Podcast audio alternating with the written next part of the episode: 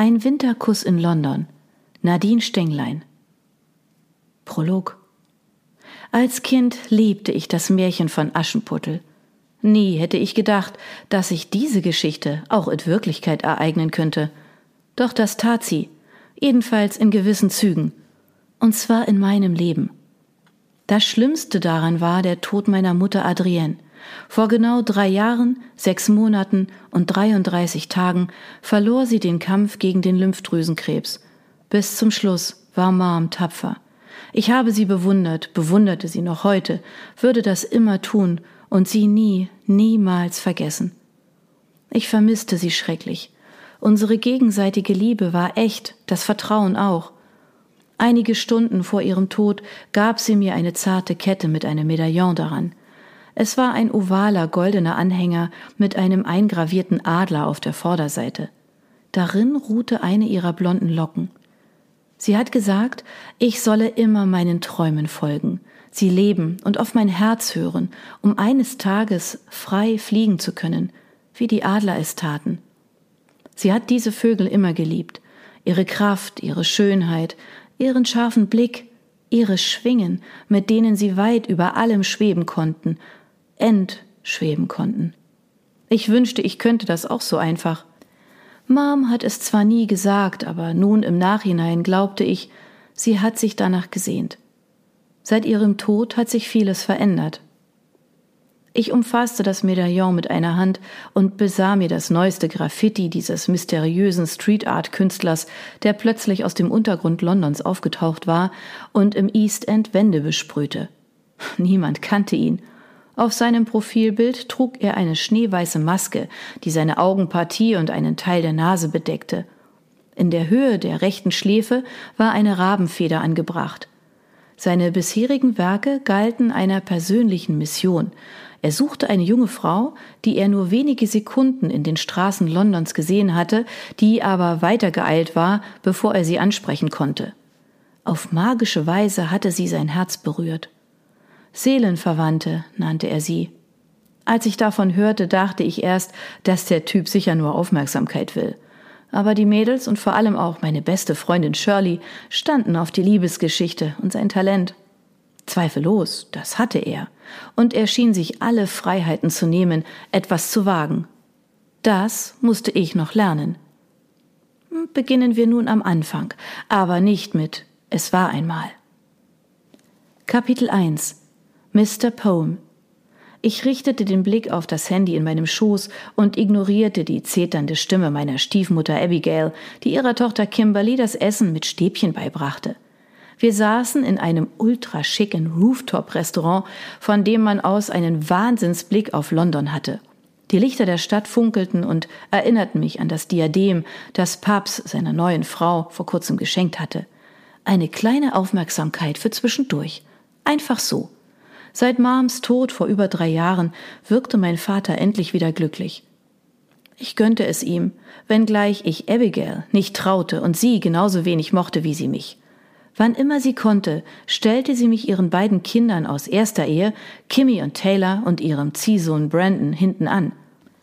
Kimmy war wie ich 17, Taylor 16. Ihr Vater war ein Basketballspieler, von dessen Talent Abigail sich eine Menge versprochen hatte. Leider wurde nie etwas daraus. Aber wenn es ihr um den Lebensstandard gegangen war, war sie bei meinem Vater ohnehin besser aufgehoben. Er war ein bekannter, sehr erfolgreicher Makler von Luxusimmobilien, Maxwell Luxury Estate. Das Geschäft boomte trotz Wirtschaftskrise. Mein Vater hatte es von seinem Vater übernommen, nachdem dieser in den Ruhestand getreten war. Zwei Jahre danach verstarben meine Großeltern bei einem Schiffsunglück in der Karibik. Die letzten zehn Jahre hatten es in sich gehabt. So heimlich wie möglich strich ich über das Display meines Handys und schrieb Shirley, der besten Freundin der Welt. Ich langweile mich hier zu Tode. Ich wäre lieber mit dir und Mel beim Tower of London Eislaufen. Wie ist es dort? Die Antwort ließ nicht mal eine Minute auf sich warten. Shirley. Mel und ich sind noch bis 21 Uhr da. Es schneit leicht und ist irre kalt. Ich glaube, der Winter kommt dieses Jahr schon viel früher. Wir könnten danach noch in die Bar. Also beeil dich. Warum sagst du nicht, dir ist schlecht? Ich, das glaubt Abigail mir nie. Ich schaue, was sich machen lässt. Ich liebte die Pop-up-Bar, die an die Schlittschuhbahn anschloss und vollkommen aus Eis bestand. Wenn ich könnte, würde ich sofort gehen. Shirley schickte mir ein Foto von sich und Mel, das mich beinahe rückwärts vom Stuhl kippen ließ. Mel auf einmal mit pinken Haaren zu sehen, hätte ich nun wirklich nicht erwartet. Shirley? Cool, oder? Vielleicht würde mir das auch stehen. Ich? Gewöhnungsbedürftig trifft es eher. Bleib bloß wie du bist. Ich sah vom Handy auf. Niemand beachtete mich. Nur Kimmy schielte argwöhnisch in meine Richtung und fuhr sich dabei mit den dürren Fingern durch die fuchsroten, schulterlangen Haare. Die pink lackierten langen Nägel glänzten im Licht der Deckenlampen. Auch Kimmys graublaue Augen funkelten, als überlege sie sich gerade den nächsten Streich gegen mich.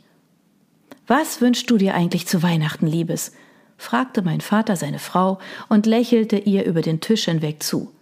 Abigail spitzte die schmalen Lippen und überlegte angestrengt. Dieser Abend kostete mich wirklich einiges an Kraft und Nerven. Zum Glück verkündete mein Handy eine weitere Nachricht. Shirley, Hast du es schon gesehen? Ist das nicht klasse? Es ist schon das zweite von ihm. Sieh dir mal sein Profil, Mr. Poem, auf Instagram an. Es dauerte einige Sekunden, bis das mitgeschickte Bild scharf wurde.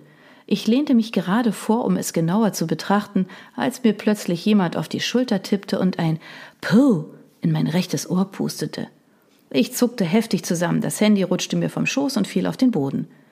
Sehr witzig, Brandon, murmelte ich und beugte mich nach unten, um es aufzuheben. Was soll das? fuhr Abigail mich sofort an. Warum maulst du Brandon so an? Er wollte dich nur begrüßen. Brandon, Unschuldslamm, nickte fromm und setzte sich auf seinen reservierten Platz direkt neben mich. Er war der Sohn von Abigails zweitem Ehemann Charles, der an Krebs gestorben war. In seinem Testament hatte er verfügt, Abigail würde sein Erbe nur bekommen und behalten dürfen, wenn sie sich um Brandon kümmerte. Inzwischen war dieser 20 und arbeitete in der Firma meines Vaters. Sein gutes Aussehen, markante Gesichtszüge, schwarzes Haar, grüne Augen, sportlich und groß, ermattete, wenn man seinen kalten Charakter kannte.